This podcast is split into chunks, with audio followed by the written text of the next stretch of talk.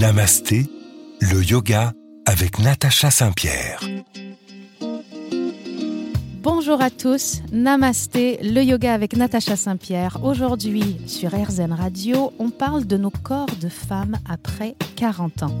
Parce qu'on aimerait imaginer que le temps n'a aucun effet sur nous, mais en toute objectivité, les années qui s'ajoutent modifient la réponse de notre corps au sport, à notre alimentation, à notre sommeil, même notre réponse au stress est différente. Alors changer les habitudes de nos 20 dernières années se révèle parfois être un défi. Comprendre la nouvelle réponse biologique, physiologique, psychique de notre corps est complexe. Mais là aussi, le yoga peut être votre allié le yoga dans son ensemble. On parle ici des mouvements, de l'alimentation et de l'étude de soi, de nos émotions, de nos pensées. Tous ces éléments réunis peuvent vous aider à vous reconquérir. Les années, les amours, les grossesses, les enfants, le travail, la maison, les nuits blanches, les repas sur le pouce et les fêtes entre amis ayant laissé des traces, comment vous retrouver? Grâce au yoga Aujourd'hui, c'est Sabrina Leroy, professeure de yoga, nutritionniste et coach, qui nous répond. Namasté, le yoga avec Natacha Saint-Pierre. Sabrina Leroy, bonjour. Bonjour Natacha, merci de m'accueillir euh, sur cette radio. Bah merci à toi d'être avec nous en direct de l'île Maurice, je le dis, puisque tu es très très loin. Alors. Oui, très. on va comprendre pourquoi tu es si loin dans pas longtemps, parce que je veux savoir comment tu es arrivée au yoga. Ok, alors c'est il y a bien longtemps que je suis arrivée au yoga, il y a une vingtaine d'années. Euh, j'ai été opérée du dos, j'ai une arthrodèse lombaire, c'est-à-dire qu'on m'a bloqué euh, deux vertèbres ensemble. Et à la suite de cette arthrodèse, on m'avait conseillé de faire du yoga. Donc j'ai commencé le yoga après ma première intervention euh, il y a 20 ans. Voilà comment je suis arrivée au yoga. Et est-ce que le, yoga pour toi, ça a été une révélation? Ça a changé ton mode de vie? Pas tout de suite. Pourquoi? Parce que à l'époque, il y a une vingtaine d'années, il n'y avait pas beaucoup de professeurs d'ailleurs dans ma région. Il n'y en avait qu'une seule d'ailleurs.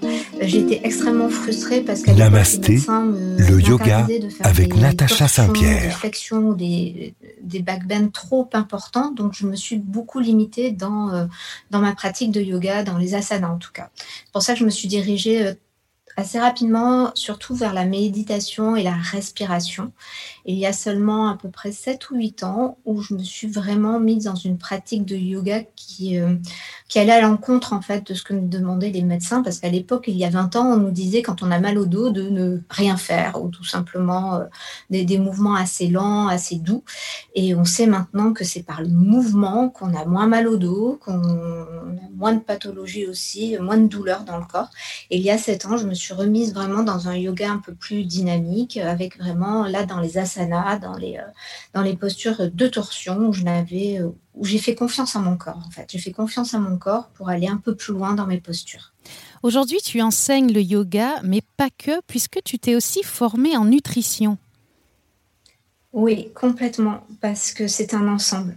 Euh, moi, je prône le, enfin, la, la, la globalité intégrative la globalité, voilà, c'est ça. C'est une approche holistique et globale en fait de la santé.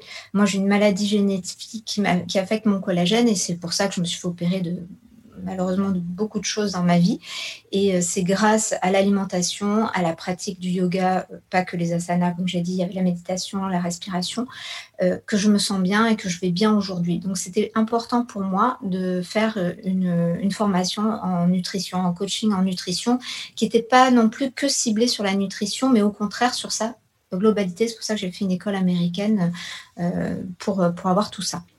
D'accord. Et toi, maintenant, tu te retrouves l'île Maurice, puisque c'est dans la douceur de la température de l'île Maurice que tu as trouvé une part de ton bien-être.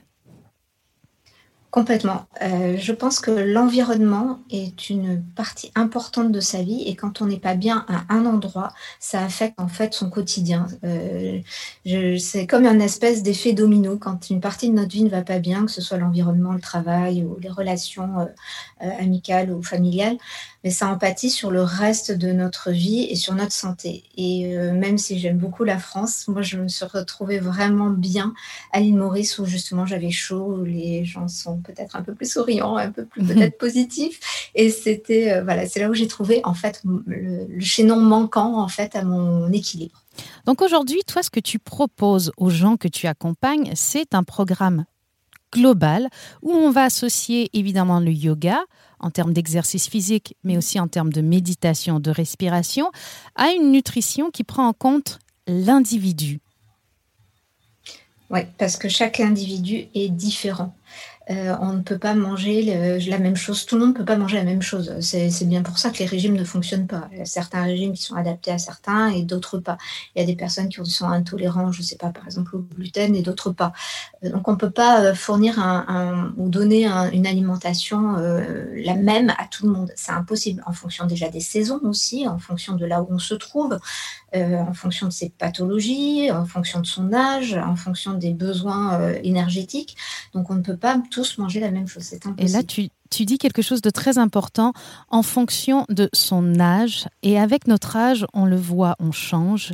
Et mhm. restez avec nous parce que dans quelques instants, Sabrina va nous expliquer pourquoi on change et comment s'adapter à tous ces changements sur RZN Radio. À tout de suite. Namasté, le yoga avec Natacha Saint-Pierre. On est de retour sur RZN Radio. Namasté, le yoga avec Natacha. Aujourd'hui, c'est Sabrina Leroy qui est mon invitée et qui nous explique pourquoi notre corps change. Il y a un médecin il n'y a pas longtemps, Sabrina, qui m'a dit tous les dix ans environ, on devrait euh, faire une remise à niveau de nos habitudes de vie et de notre corps. Et j'ai découvert il y a pas longtemps un programme que tu proposes qui est Fit Glam Belle euh, pour les femmes de 40 ans, entre autres, ou 40 ans et plus. Et venant de passer ce cap de la quarantaine, j'ai décidé de tester ce programme. Il est très intéressant, mais d'abord, pourquoi on change? Pourquoi on change Parce qu'on vieillit, tout simplement, le métabolisme se ralentit. Et en tant que femme, n'oublions pas que nous avons nos hormones qui, euh, bah, qui évoluent. Quand on est jeune, on a des taux optimum de, de progestérone, d'oestrogène. Donc même quand on est stressé, bon, ben, ça va, on va pas le sentir physiologiquement, mais passer à un certain âge et à partir de 35 ans notamment, euh, le stress, par exemple, va être euh, dramatique pour l'équilibre de nos hormones. Et les, en découle, ben, tout ce qui en découle le stress oxydatif euh, sur la peau, euh, on digère un peu moins bien, vraiment le, corps commence à, changer et on arrive après 40 ans, 45 ans à ce qu'on appelle la pré-ménopause, la périménopause jusqu'à arriver à la ménopause, là où ben, justement nous produisons beaucoup moins d'oestrogènes et euh, le corps forcément change et évolue. Ça fait peur quand on entend parler de ces changements hormonaux quand on est une femme. À 40 ans, j'ai envie de me sentir encore jeune, j'ai envie de me croire encore jeune. Alors, qu'est-ce que je peux faire pour me, me, donner cette illusion de jeunesse et permettre à mon corps d'être euh, malgré tout optimal dans ses performances? Je vais peut-être dire quelque chose un peu lambda. La jeunesse, c'est dans la tête, c'est euh, juste avoir de l'énergie. On peut avoir de l'énergie à 40 ans, à 30 ans, à 50 ans, à 60 ans. Pour moi, c'est pas une question d'âge euh, physiologique, c'est vraiment dans la tête. Moi, quand j'avais 20 ans, j'avais vraiment l'impression d'être déjà une vieille femme de 80 ans parce que j'avais mal, parce que je mangeais mal, parce que je ne me bougeais pas, parce que euh, psychologiquement, ça allait pas bien. Je ne me suis jamais aussi bien portée à l'heure où je te parle, où j'ai 43 ans, et parce que mets en place tout ce que j'ai mis en place au niveau de l'activité physique, de, la prise de conscience aussi qu'il faut être aussi sa priorité et prendre soin de son corps, prendre soin de sa peau, prendre soin de ses, tous ses organes justement grâce à la, à la nutrition, grâce à la respiration, prendre soin de soi. Donc c'est comme ça qu'on retrouve vraiment de l'énergie et qu'on ait 40 ans, 45 ans, tu peux te sentir vraiment jeune à 45 ans sans aucun problème. Sauf qu'il faut admettre aussi qu'il faut faire un peu plus d'efforts que quand on a peut-être 20 ou 30 ans. C'est drôle parce que tu parles de euh, se donner la priorité. En yoga, on parle beaucoup de bienveillance, de compassion. Est-ce que tu crois qu'on a du mal dans notre société à appliquer cette bienveillance et cette compassion envers nous-mêmes? Alors encore plus, je pense, envers les femmes. Moi, j'accompagne beaucoup de femmes et ce qui revient mais constamment, c'est la culpabilité de prendre soin de soi. C'est la culpabilité de prendre du temps pour soi, parce qu'en tant que femme, il faut être au top en tant que maman, dans sa vie professionnelle, personnelle, avec son époux. On demande énormément aux femmes. Donc déjà, prendre rien qu'une heure pour soi, des fois, c'est un sentiment de culpabilité, comme un sentiment de voler du temps que pour soi. J'ai l'habitude de dire que si on n'est pas bien soi-même, on ne peut pas être bien avec les autres. Si on est stressé, on va stresser nos enfants, on ne va pas être bien avec eux, on ne va pas être bien dans notre travail, pas être bien avec, euh, avec son mari. Et comme j'ai dit tout à l'heure, c'est un effet domino. Donc il faut se donner la priorité, sa priorité, c'est soi. Il faut en quelque sorte redécouvrir sa joie de vivre malgré les stress euh, qui nous entourent. Et en ça, le yoga peut être une porte. Ah, complètement. Le yoga, c'est, découvrir, se découvrir, s'approprier. C'est une introspection, c'est un moment pour soi, avec soi. Euh, ça passe effectivement par les asanas, les postures, euh, des postures douces, des postures dynamiques. La respiration, la méditation apporte ce calme mental dont on a besoin et peut-être encore plus dans notre vie de femme et, encore plus après 40 ans. Euh, pour moi, c'est la formule magique, on va dire, yoga pour, euh, pour mieux vivre, pour retrouver son énergie, pour s'accepter aussi. Alors le yoga pour mieux vivre, pour s'accepter en vieillissant, c'est ce dont on parle aujourd'hui avec Sabrina Leroy.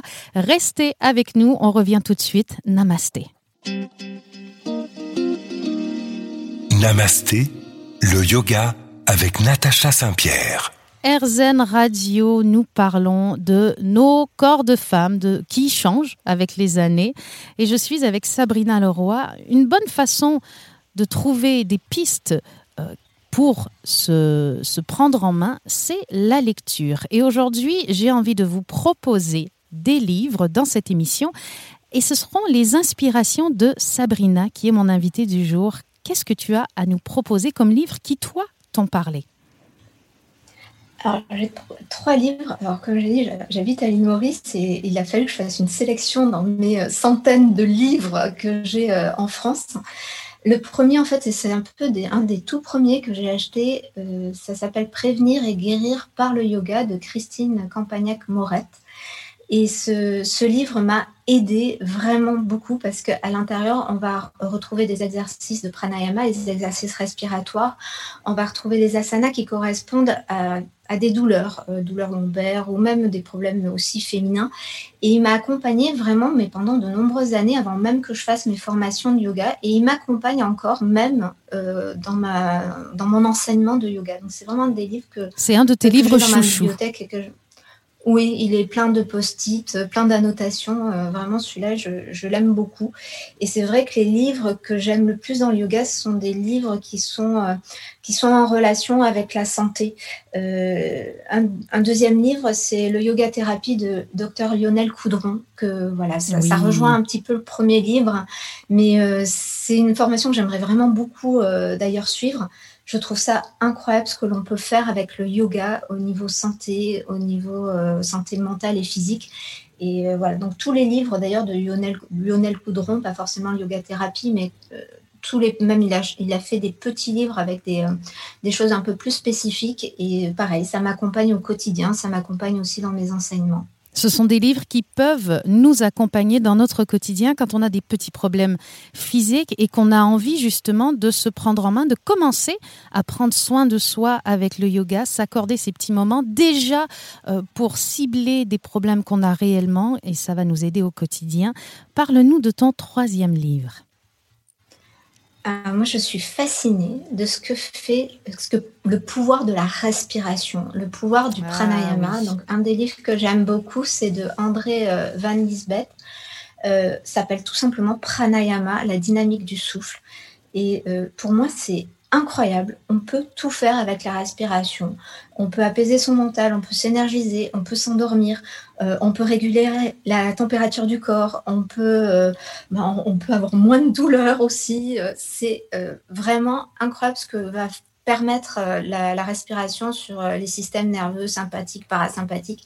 Et je trouve ça fascinant. Pour moi, c'est une des branches du yoga qui me, qui me fascine le plus, je crois. C'est une des branches du yoga dont on parle peut-être le moins et qui est le moins enseignée. Euh, les pranayamas, les exercices de respiration, c'est quelque chose que toi tu pratiques au quotidien?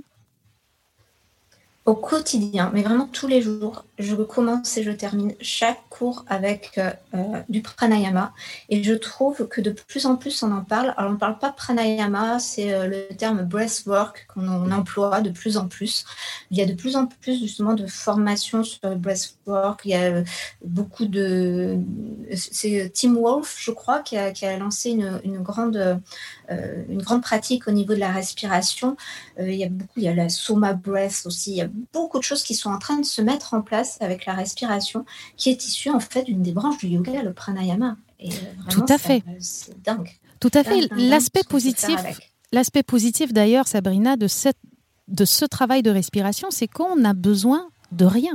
On n'a pas besoin de tapis de yoga, on n'a pas besoin de blocs de yoga, on n'a besoin d'aucun outil particulier que de notre nez, peut-être nos mains éventuellement pour faire quelques mudras, mm. mais euh, globalement c'est accessible à tout le monde, quelle que soit notre condition physique, même alité dans un lit d'hôpital, on peut euh, adresser certaines douleurs avec le pranayama.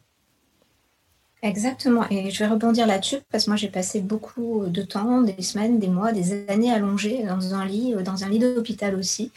Et euh, j'ai envie de dire que j'ai toujours continué à faire du yoga. Pourquoi? Parce que je méditais, je respirais. C'était pas forcément avec les postures, les asanas qu'on pratique le yoga. C'est une très belle phrase. Le yoga n'est pas forcément que les asanas et ça on l'oublie trop souvent. Restez avec nous, on continue de parler de yoga et de bien-être avec Sabrina Leroy. Namasté, le yoga avec Natacha Saint-Pierre. Erzen Radio, Namasté, le yoga avec Natacha Saint-Pierre. Aujourd'hui, on parle du yoga dans son ensemble. Les yogis mangent aussi et se font plaisir. Parce que oui, on peut se faire plaisir. Parlons entre autres de chocolat. Parce qu'avec une consommation moyenne de 7,3 kilos par an, les Français sont les sixièmes plus gros mangeurs de chocolat dans le monde. S'il est bon pour le moral, est-il bon pour la santé? J'ai envie de dire, en tout cas, il peut ne pas être mauvais. Le chocolat contient des endorphines. En manger est donc bon pour le moral, mais le chocolat a d'autres bienfaits. D'un point de vue santé, en contenant des flavonoïdes qui stimulent la fabrication d'acide nitrique, il favorise une bonne circulation sanguine et abaisse la pression artérielle. Donc fini le stress. Grâce à la présence de sucre, le chocolat permet aussi d'optimiser l'action de la sérotonine, le neurotransmetteur qui joue un rôle primordial sur notre humeur. Il favorise donc l'apaisement et le bien-être. Et si le chocolat était votre allié au bureau? Bah Pourquoi? Parce qu'il contient de la théanine, un acide aminé réputé pour son rôle pour la relaxation et l'attention. Le chocolat favoriserait donc votre concentration. Les flavonols également présents dans le cacao augmentent l'afflux de sang dans votre cerveau et accentuent quant à eux vos capacités de mémorisation. Le chocolat peut même être un allié pour le sommeil, parce que la fatigue est due et les troubles du sommeil sont souvent liés à une carence en magnésium. Et le chocolat, surtout le chocolat noir, contient des quantités souvent suffisantes pour combler ces manques. Par contre, attention à ne pas consommer le chocolat le soir comme s'il s'agissait d'un somnifère, puisque le chocolat noir contient également de la caféine et de la théobromine, deux stimulants qui ne vous aideront évidemment pas dans votre lutte pour contrer les insomnies. Alors blanc au lait, noir, lequel privilégier? Côté bienfait, c'est certain, le chocolat noir est meilleur que les autres puisque sa teneur en cacao est plus élevée. Plus le chocolat sera riche en cacao, mieux c'est pour votre santé. Sabrina, tu nous proposes dans ton programme Fit Glam Belle des recettes et tu fais la part belle au plaisir dans tout ça. Est-ce que le chocolat est un aliment interdit chez toi? Non, surtout pas.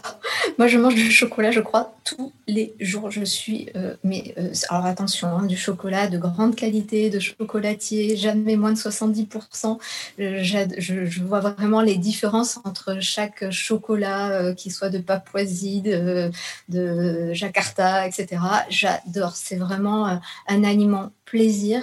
Et en plus, tu as dit tous les bienfaits qu'apporte le chocolat. Vraiment, c'est le chocolat va procurer du plaisir et on va être de bonne humeur. Donc non, il n'est pas écarté du programme, surtout pas. Alors moi j'aime bien parler euh, du chocolat. Évidemment, tu euh, soulèves quelque chose de très important, c'est la qualité du chocolat qu'on va manger, puisque il y a certaines barres chocolatées qui s'appellent chocolat, mais qui en réalité devraient s'appeler barres de sucre, puisque la teneur en cacao mm. est extrêmement faible. Ce qu'on veut consommer, ce qui a des euh, bonnes qualités pour votre corps, pour votre morale, c'est le cacao. Euh, Sabrina, toi, tu conseilles un chocolat de plus de 70% de cacao, c'est ça?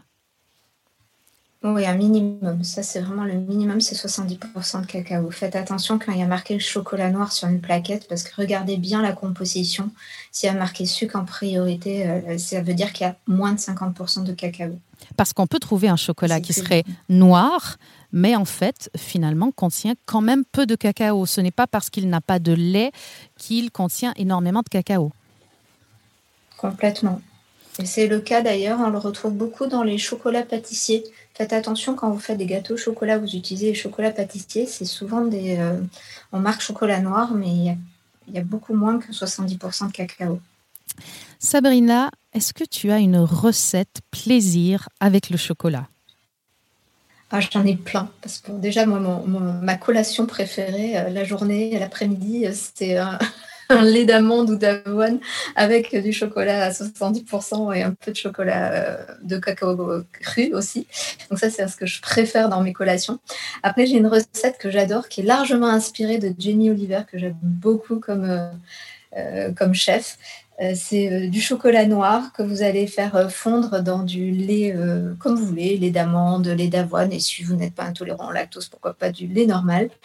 Et vous allez prendre un avocat bien mûr, vous allez euh, euh, mixer l'avocat avec le chocolat qui est fondu dans le lait. Vous pourrez rajouter, si vous voulez, un petit peu de sucre de coco, de sirop d'agave, euh, comme vous voulez, ça dépend de vos goûts. Et vous pouvez même rajouter un petit peu de cacao cru à l'intérieur, du cacao en poudre crue pour amener encore plus l'amertume du cacao. Et si vous aimez bien ça, vous mixez tout ça et vous conservez au réfrigérateur. Vous allez voir, ça fait comme une crème, une mousse vous pouvez manger comme ça tout seul ou avec quelques fruits, pourquoi pas quelques fruits rouges. Et ça, c'est une de mes recettes préférées de chocolat. Alors, je le dis puisque de prime abord, j'ai vécu la même chose quand on parle de mélanger de l'avocat avec du chocolat. L'idée sur le papier peut sembler très peu goûteuse, voire peu digeste. Alors j'ai testé cette recette de Sabrina qui en fait est excellente. Je vous la recommande. On la mettra sur le site de RZN Radio. Sabrina, restez avec moi. On continue à parler de yoga dans quelques instants. Namasté, le yoga avec Natacha Saint-Pierre.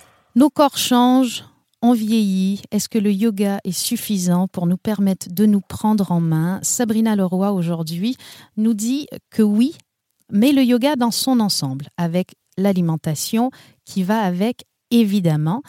Euh, est-ce que le yoga, en termes de sport, est suffisant à lui-même, Sabrina? Alors oui, je vais vraiment répondre oui parce que le yoga, il y a plusieurs styles de yoga. On peut avoir bien sûr le yin yoga qui est un yoga très doux. On est vraiment dans la partie yin, très douce. Ça, ça va pas renforcer, mais ça va aider à libérer les tensions, à calmer le mental. Mais on va avoir des yogas beaucoup plus durs comme la shanga, comme le vinyasa ou même des yogas où on peut même utiliser des poids, des élastiques, pourquoi pas, pour renforcer les muscles et, euh, avoir une pratique, mais vraiment globale. Donc dans le yoga, on va retrouver tout ce dont le corps a besoin pour euh, se renforcer, se muscler, euh, s'assouplir aussi, mais également se mouvoir, parce que le mouvement, on sait maintenant que c'est important. Donc oui, je pense que si on mixe plusieurs style de yoga, en plus bien sûr de la méditation et de la respiration, on peut avoir une activité physique, entre guillemets, absolument complète. Est-ce que vous recommandez une fréquence dans notre pratique de yoga? Pour vous, est-ce qu'un cours d'une heure par semaine dans le studio le plus près de chez nous est suffisant? J'ai une petite idée de ma réponse. Alors non, c'est pas suffisant, même si c'est très bien d'aller en studio pour se faire corriger, pour avoir euh, un professeur.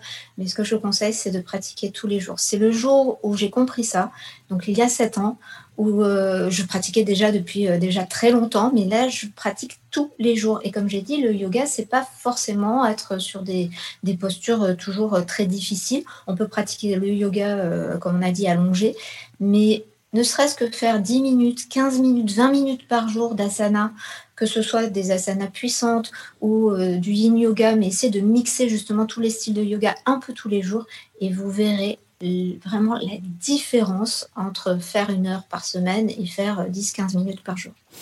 Finalement, ce n'est pas nécessairement la durée de notre pratique qui sera importante, parce que vous le dites, 10 à 15 minutes peuvent suffire, alors qu'on pense souvent que moins d'une heure d'activité ne servira à rien. Donc finalement, on se dit qu'on ne la fait pas, puisque de toute façon, on n'a pas une heure, alors que 15 minutes peuvent suffire. Bien sûr. 15 minutes peuvent suffire, mais à condition, bien sûr, d'être dans une vie active. Moi, je le dis toujours, bougez dès que vous en avez l'occasion. S'il y a des escaliers, un ascenseur, préférez l'escalier. Euh, essayer toujours d'être en action. Plus on va être dans le dynamisme, plus on va être dynamique et plus on va avoir d'énergie. Donc oui, faire du yoga par exemple intense, pourquoi pas 15 minutes par jour, peuvent suffire euh, si en plus on a une, vie euh, assez active à côté. Oui, les médecins nous le disent, il faut marcher beaucoup plus. Beaucoup de personnes dans mon entourage comptent leurs pas et veulent faire absolument leurs 10 000 pas par jour. Alors je me dis que si je fais mes 10 000 pas par jour et que j'ai au moins 15 minutes de yoga dynamique par jour, j'aurai suffisamment bougé mon corps pour entretenir mes muscles et mon cardio. C'est bien ça? Oui, après, tout dépend de l'objectif aussi s'il y a un objectif euh, de perte de poids, parce qu'effectivement, arrivé après 40 ans, on a, tendance à prendre plus de poids à cause de nos hormones, à cause de l'alimentation qu'on gère un peu moins bien, peut-être qu'il faudra faire un peu plus. Mais si on est sur un maintien, sur un poids de forme, si euh, c'est juste pour, euh, ben, pour être bien, ça sera amplement suffisant. Alors, on reste ensemble, Sabrina. Dès le retour, on parle des Yoga Sutras de Patanjali et deux en particulier. À tout de suite sur RZN Radio. Namasté, le yoga avec Natacha Saint-Pierre. Depuis maintenant deux semaines sur RZN Radio, je vous parle des sutras de Patanjali. J'ai évidemment essayé d'en extraire dix, les dix qui me semblent les plus importants. J'avoue, c'est très complexe d'en sélectionner que dix, mais voici le deuxième Yoga Sutra de Patanjali qui nous dit Yoga Chitta Vritti Nirodha. La traduction, c'est le yoga est la résolution des agitations de l'esprit. Phrase très complexe, c'est le vers le plus célèbre dans les Yoga Sutras entiers et à juste titre car c'est la définition du yoga sur lequel le texte entier tourne. Chitta ou sitam est habituellement traduit par substance mentale. Moi, je préfère y penser en termes généraux c'est la sphère entière de la conscience comme nous l'entendons ordinairement. Ce chitta, d'après Patanjali, et d'après d'autres d'ailleurs, est par sa nature même exprimé sous forme vritti. Ces vrittis sont des agitations qui sont continuelles à la fois conscientes et inconscientes et qui sont la racine de notre avidya, ou un manque de compréhension, à la fois de ce que nous sommes réellement et de ce qu'est la réalité. Selon le texte, notre conscience est en constante fluctuation et agitation. Nirodha est parfois traduit par suppression. Je préfère l'utilisation du terme résolution pour décrire l'état du yoga, car oui, le yoga est une pratique, mais c'est aussi un état. Ainsi, le verset se traduit par le yoga est l'état dans lequel les agitations de la conscience sont résolues. Résoudre les agitations de la conscience, Sabrina, quelle grand combat, quel grand projet. Et alors, on va se demander, est-ce qu'on peut vraiment stopper l'agitation mentale? Est-ce qu'on peut stopper ce petit singe qui réfléchit constamment? Est-ce qu'on stoppe l'agitation mentale pour installer une pratique régulière? Ou est-ce que c'est par la pratique régulière qu'on stoppe l'agitation mentale? C'est un peu l'histoire de l'œuf ou la poule. Euh, j'ai l'impression que pour vous, Sabrina, en changeant l'esprit, euh, ce que l'on change, euh, ça va être tout le corps, ça va être notre façon de vivre et c'est un peu ce que vous prônez dans vos programmes. Il faut d'abord changer notre manière de nous voir et de voir les choses et bien définir nos priorités. Exactement. Je crois que c'est la base de tout. C'est déjà savoir ce que l'on veut, ce que l'on ne veut plus, nos objectifs, se recentrer sur soi, prendre du temps, même seul avec soi-même. Et c'est là que ben, justement on va être un petit peu moins dans les pensées qui partent dans tous les sens, parce qu'en tant que femme, on en a parlé tout à l'heure, on parle des enfants, etc. Enfin, il y a tellement de choses dans notre vie de femme, de prendre ce temps, de dire voilà où j'en suis aujourd'hui, qu'est-ce que je veux, qu'est-ce que je veux plus, c'est une forme de méditation aussi, de pouvoir euh, aussi respirer, d'essayer de, calmer le mental. Et souvent, quand on, est après une méditation, même pendant une méditation, on va avoir la lumière. C'est euh, un petit peu euh, imagé, un mais beau on va projet. Lumière, mais, oui, c'est bien sûr. c'est bien sûr. Donc, oui, on en fait, on entraîne l'esprit. avec les asanas, on entraîne le corps. Avec la méditation, la respiration, on entraîne l'esprit. On entraîne l'esprit à être plus présent, plus conscient. Et c'est en entraînant régulièrement qu'on va apaiser justement euh, c'est, euh, le mental qui part dans tous les sens.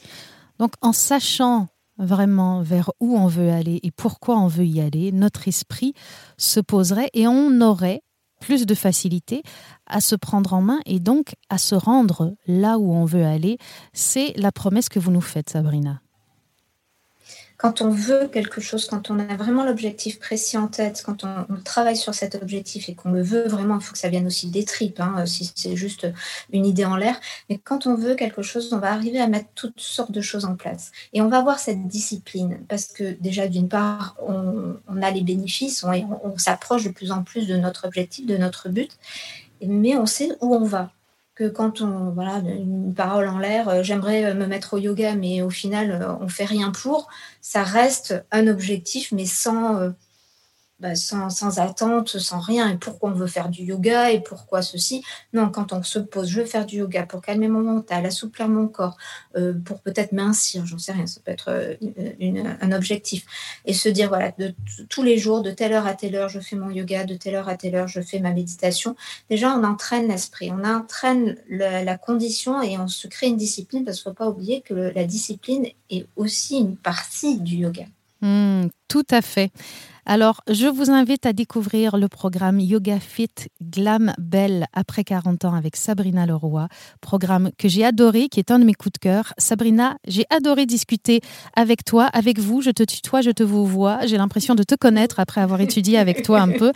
Merci beaucoup pour ce moment sur RZN Radio. À tout le monde, je vous dis à bientôt.